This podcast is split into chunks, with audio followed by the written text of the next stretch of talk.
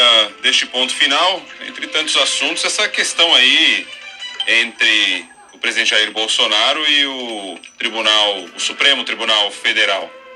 O presidente Jair Bolsonaro insistiu em ameaças golpistas nesta quinta-feira e voltou a falar em atuação fora dos limites da Constituição. Ele já havia falado isso ontem, numa entrevista para uma rádio, numa participação num programa de rádio, e voltou a falar sobre isso. E fez ataques ao ministro do Supremo, Alexandre de Moraes. O presidente disse que a hora de Alexandre de Moraes vai chegar, porque está jogando fora das quatro linhas da Constituição há muito tempo.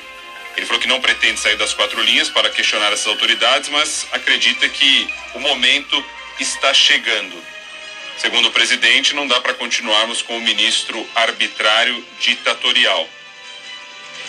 Ou seja, batendo de frente com o ministro do STF, Alexandre de Moraes, e o próprio ministro Alexandre respondeu a Bolsonaro numa mensagem publicada nas redes sociais da seguinte forma: Ameaças vazias e agressões covardes não afastarão o Supremo Tribunal Federal de exercer com respeito e serenidade sua missão constitucional de defesa e manutenção da democracia e do Estado de Direito, disse o ministro.